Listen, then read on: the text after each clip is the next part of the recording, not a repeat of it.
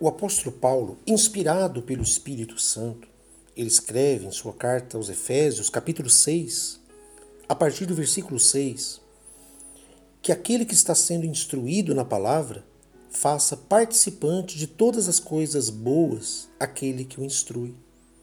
Não vos enganeis, de Deus não se zomba, pois aquilo que o homem semear, isso também se fará. Porque o que semeia para a sua própria carne, da carne colherá corrupção, mas o que semeia para o espírito, do espírito colherá a vida eterna. E não nos cansemos de fazer o bem, porque a seu tempo ceifaremos, se não desfalecermos. Por isso, enquanto tivermos oportunidade, façamos o bem a todos, mas principalmente aos da família da fé. Olha o conselho que o apóstolo Paulo, inspirado pelo Espírito Santo, diz que aquele que está sendo instruído, aquele que está recebendo orientação na palavra de Deus, participe, se, se envolva, ajude, contribua com todas as coisas boas daquele e com aquele que o instrui.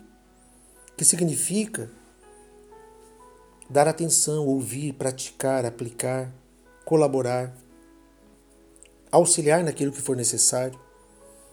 E diz que Deus, de Deus não se deve zombar, porque tudo aquilo que nós semeamos, nós vamos colher. É uma lei universal. E aquele que semeia na própria carne, ou seja, nas suas próprias vontades, nas suas próprias manias, nos seus próprios desejos, vai acabar colhendo corrupção.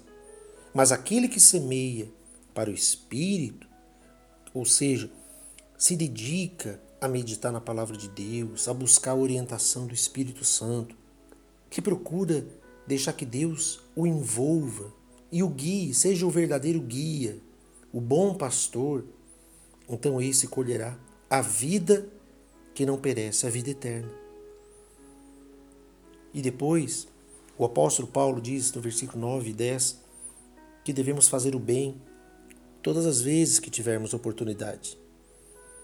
Não devemos deixar ser vencido pelo desânimo, pelo cansaço. Não, mas nos fortalecer em Deus e ele encerra dizendo: enquanto estivermos, enquanto tivermos oportunidade, façamos o bem a todas, todas as pessoas, mas principalmente os da família da fé, que são aqueles que têm mesmo espírito de fé, são aqueles que vivem pela fé, que reconhecem o Senhor Jesus como seu único e suficiente Salvador e que estão dando seus passos, sua caminhada cristã honrando a Deus.